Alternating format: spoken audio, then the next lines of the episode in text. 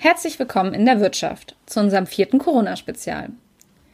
Wir möchten mit dem Corona-Spezial in dieser nicht nur, aber auch aus ökonomischer Sicht außergewöhnlichen und herausfordernden Zeit die aktuellen wirtschaftlichen Entwicklungen, Maßnahmen und Debatten rund um dieses Thema aus verschiedenen Perspektiven beleuchten und von unseren Gästinnen ihre Einschätzung und Empfehlungen dazu hören.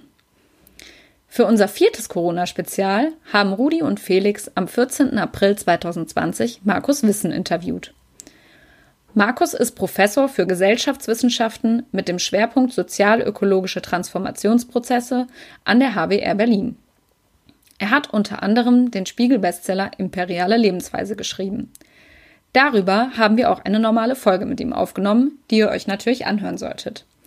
Für alle, die das noch nicht getan haben, mit der imperialen Lebensweise sind Produktions- und Konsummuster gemeint, die hohe soziale und ökologische Kosten verursachen und auf Arbeitskraft und Natur andernorts verlagern. Der globale Norden eignet sich demnach die mineralischen, metallischen und agrarischen Ressourcen des globalen Südens an und beutet die billige Arbeitskraft von Textilarbeiterinnen oder den Produzentinnen landwirtschaftlicher Exportgüter aus. Dort, wo sich ihr Nutzen konzentriert, wirkt die imperiale Lebensweise sozial stabilisierend. Die imperiale Lebensweise ist dabei nicht global verallgemeinerbar, sondern beruht auf Exklusivität. Neben dem Bezug auf die imperiale Lebensweise haben wir mit Markus Wissen über die Risiken und Chancen der Krise gesprochen. Viel Spaß beim Hören des Corona-Spezials.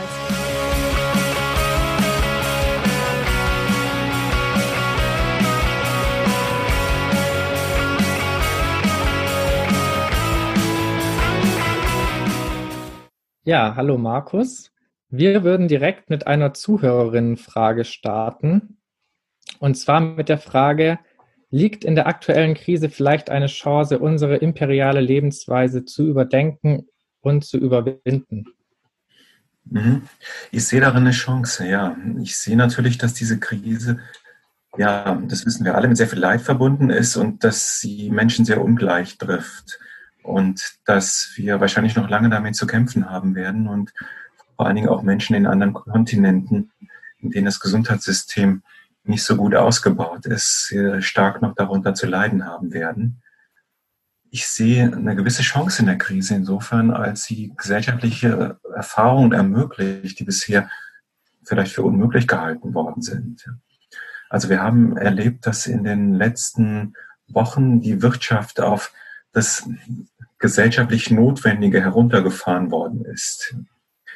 Und dass wir äh, erleben, dass die Reproduktion der Gesellschaft, dass die Lebensmittel und so weiter zur Verfügung stehen, dass die basalen Infrastrukturleistungen, die Stromversorgung, Wasserversorgung, Abwasserentsorgung und dergleichen, Mobilität, alle zur Verfügung stehen, dass aber viele gesellschaftlich weniger sinnvolle Sachen zurückgefahren sind, die ähm, wir offensichtlich nicht als systemrelevante brauchen.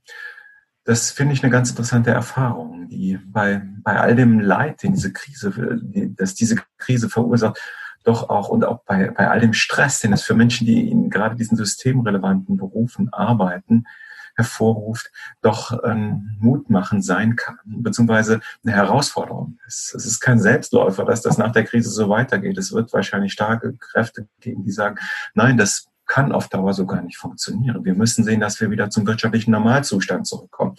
Wir müssen vor allen Dingen sehen, dass wir diese Schulden zurückzahlen, die jetzt gemacht worden sind. Es werden gewaltige Mengen staatlicherseits in die Wirtschaft gepumpt, um Unternehmen zu stützen, um einzelne Menschen zu stützen. Das ist wichtig und richtig. Das sind Notmaßnahmen, die jetzt erforderlich sind. Aber eine entscheidende Frage wird nach der Krise sein, was passiert mit diesem Geld? Wird das zurückgezahlt? Das heißt, wird das ähnlich wie nach der Krise 2008, 2009 auf dem Wege einer Austeritätspolitik wieder an diejenigen, die die, Forderungen halten, zurückgezahlt oder wäre da auch ein anderer Umgang mit denkbar? Sagt man vielleicht, dass naja, Staatsschulden einen anderen Charakter haben als die Schulden von Privatpersonen? Und sagt man vielleicht, dass es keine ökonomische Notwendigkeit gibt, diese Schulden einfach so ähm, zurückzuzahlen, sondern dass das, wenn überhaupt, eine politisch gesetzte Notwendigkeit ist. An dieser Frage wird sich sehr stark entscheiden, inwieweit die Gesellschaft aus Corona eine Lehre zieht, die auch für die sozial-ökologische Transformation wichtig wäre. ich sehe eine gewisse Chance darin, dass ähm, im Unterschied zu der Krise 2008, 2009 heute ein ganz anderer Begriff von Systemrelevanz vorherrscht. Damals waren es die Banken, die als systemrelevant galten, die man nicht kaputt gehen lassen konnte. Heute sind es die Krankenpfleger und Krankenpflegerinnen. Heute sind es die Supermarktkassiererinnen. Es sind die Menschen, die die Müllabfuhr, die die Infrastruktur aufrechterhalten, die sich in der Krise als das, was wirklich gesellschaftlich notwendig ist, erweist. Das finde ich eine interessante Erfahrung. Und davon ausgehen sollten wir vielleicht Ökonomie denken. Davon ausgehen sollten wir die Ökonomie nach Corona denken. Eine Ökonomie, die eben nicht mehr das Normale ist, das vor Corona vorgeherrscht hat und dass die Gesellschaft die Welt an den Rand eines Abgrunds bringt und noch weiter führen wird, wenn man wieder zu diesem Normalen zurückkehrt, sondern eine Ökonomie, die sich auf das beschränkt, was wirklich für ein gutes Leben notwendig ist. Und ich glaube, in dieser Hinsicht kann Corona uns einiges zeigen oder kann wirklich eine wichtige Erfahrung sein. Darauf aufbauend habe ich eine Frage an dich, Markus. Denkst du, ähm, die Veränderungen durch die Corona-Krise werden sich mittel- bis langfristig auf die weltweite Produktionsweise äh, und die Arbeitsteilung auswirken? Und äh, was mich auch noch interessieren würde, was sind die Folgen vor allem für die Länder des globalen Südens? Hm.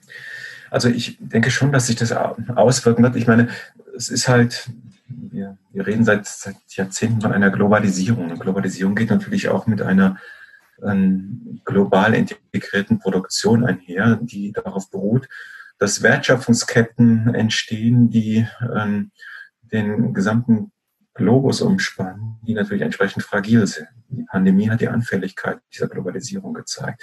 Hat gezeigt, dass man vielleicht besser fährt, wenn man bestimmte Dinge eben re-regionalisiert, wenn man stärker auf eine Re-Regionalisierung von Wirtschaftskreisläufen setzt.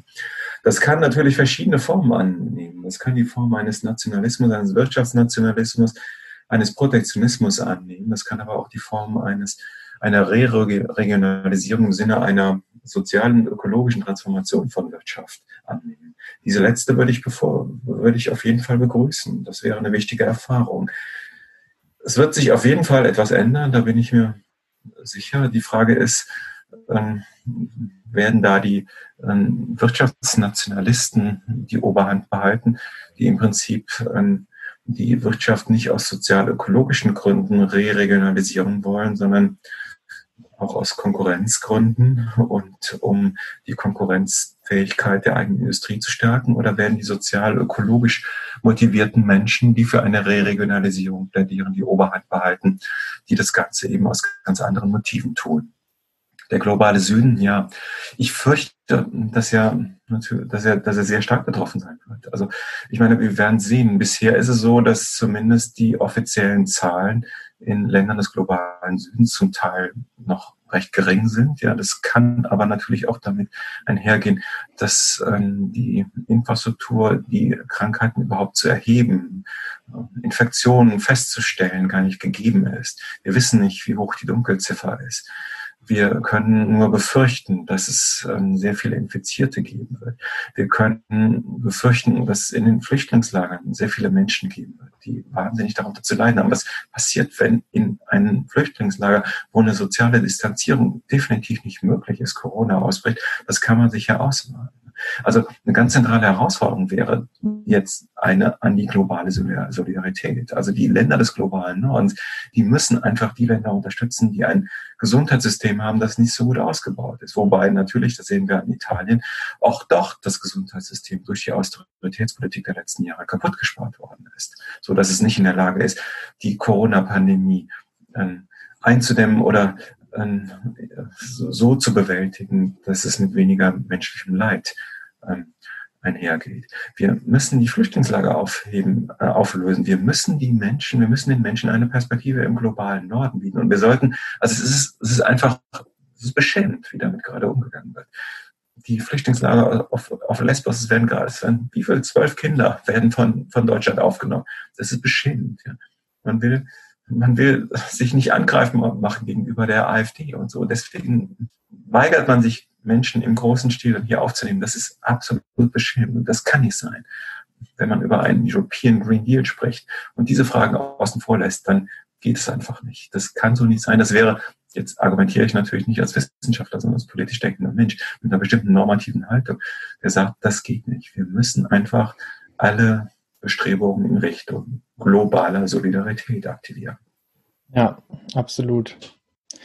Ähm, was mich noch interessiert ist, glaubst du, dass Corona vor allem so ein präsentes Thema ist, weil es auch Menschen, die in den Machtzentren der Welt leben, stark betrifft, während Epidemien, die es in der Vergangenheit im globalen Süden ähm, schon gab, deutlich weniger Aufmerksamkeit bekommen haben oder mhm. auch noch bekommen. Mhm.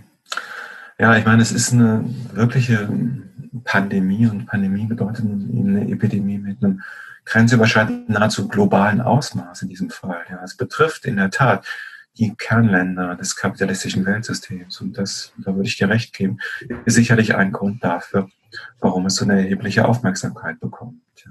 Und es zeigt Versäumnisse an. Es zeigt Versäumnisse auch in diesen Kernländern an. Es zeigt ähm, an, wie stark eben eine globalisierte Wirtschaft, von der die Kernländer des globalen Kapitalismus in den letzten Jahren massivst profitiert haben, wie stark das anfällig, wie stark eine solche Wirtschaft auch nun anfällig ist.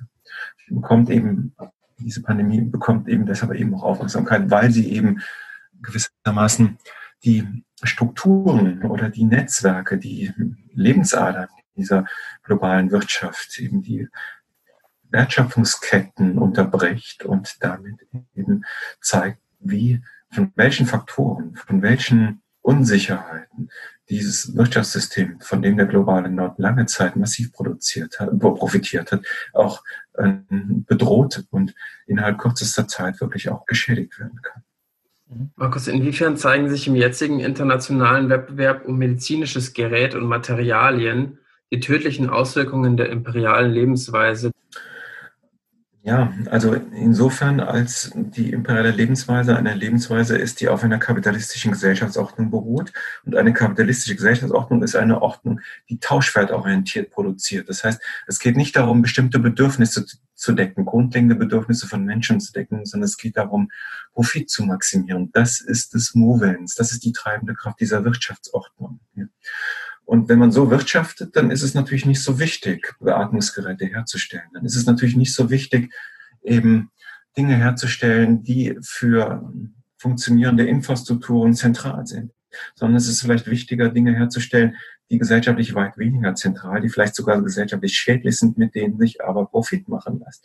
Es gibt eine Überproduktion von Autos, aber es gibt keine Überproduktion von Beatmungsgeräten. Das ist etwas, was, glaube ich, typisch ist für eine Wirtschaftsordnung, die nicht gebrauchswert, sondern tauschwertorientiert denkt.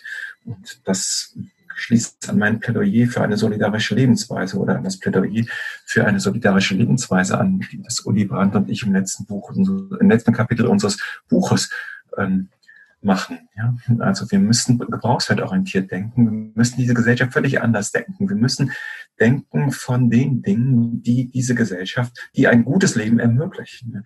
Es gibt ein sehr schönes das im letzten Jahr auf Deutsch erschienen ist von dem Foundational Economy Collective, ähm, für also die, die Ökonomie des Alltagslebens, eine neue, für eine neue Infrastrukturpolitik. Dieses Buch ist insofern interessant, als es Wirtschaft ausgehend von einem ganz anderen Punkt denkt. Es geht also nicht darum, äh, gewissermaßen der, äh, dem, dem Profitstreben der Menschen, die Versorgung mit Grundnahrungsmitteln, mit Bedürfnissen des alltäglichen, ähm, mit, mit, mit Produkten des alltäglichen Bedarfs zu überlassen, sondern es geht darum, wirklich ausgehend von diesen grundlegenden Bedürfnissen und von den Leistungen, von den Systemen, die für ihre Befriedigung geschaffen worden sind, die Wirtschaft neu zu denken. Das ist ein Erfordernis, was ganz stark eben aus der feministischen Ökonomie kommt, aus der feministischen Wirtschafts- und Sozialwissenschaft, das sagt, wir müssen die Wirtschaft ausgehend von den Sorgeleistungen denken. Diese Sorgearbeit, das sind wirklich gesellschaftlich notwendige Leistungen. Die sind in einer kapitalistischen Wirtschaft, die konkurrenzorientiert ist, die dem, ähm, dem, der Maxime der Profitmaximierung folgt, systematisch unterbewertet, ebenso wie die Leistungen der Natur. Ja. Aber das sind die Leistungen, von denen ein gutes Leben abhängig ist. Und die Herausforderung besteht eben darin, so umzudenken, so umzudenken und sich dann ein Wirtschaftssystem vorzustellen, das ausgehend von diesen notwendigen Versorgungssystemen und Sorgeleistungen gedacht wird.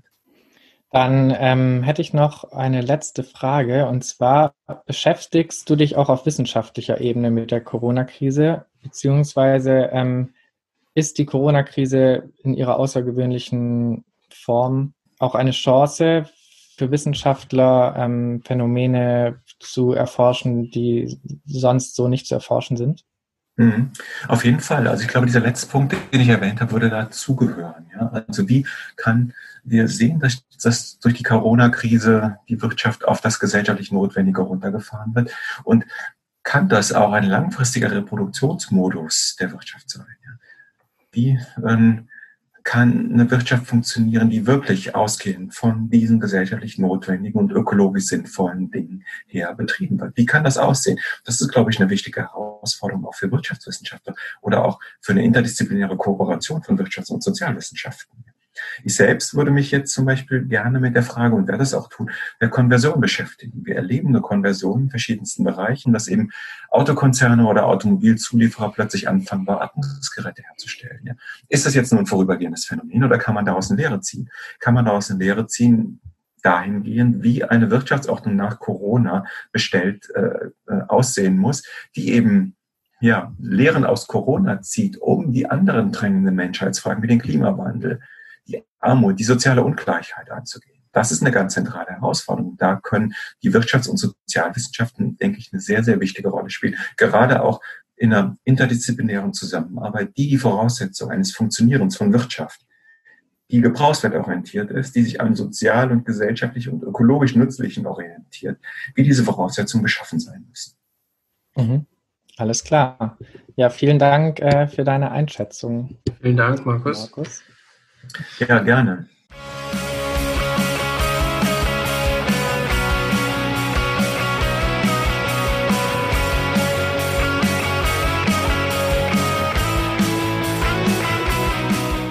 Das war unser viertes Corona-Spezial mit Markus Wissen im Interview.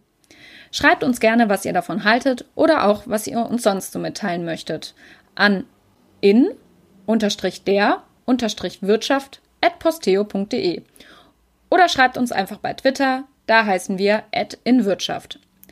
Sowohl beim Corona-Spezial als auch in unserem normalen Format haben wir in der nächsten Zeit viele interessante Gästinnen, also hört weiterhin fleißig zu und abonniert uns am besten, damit ihr nichts verpasst. Macht's gut und bleibt gesund. Bis bald.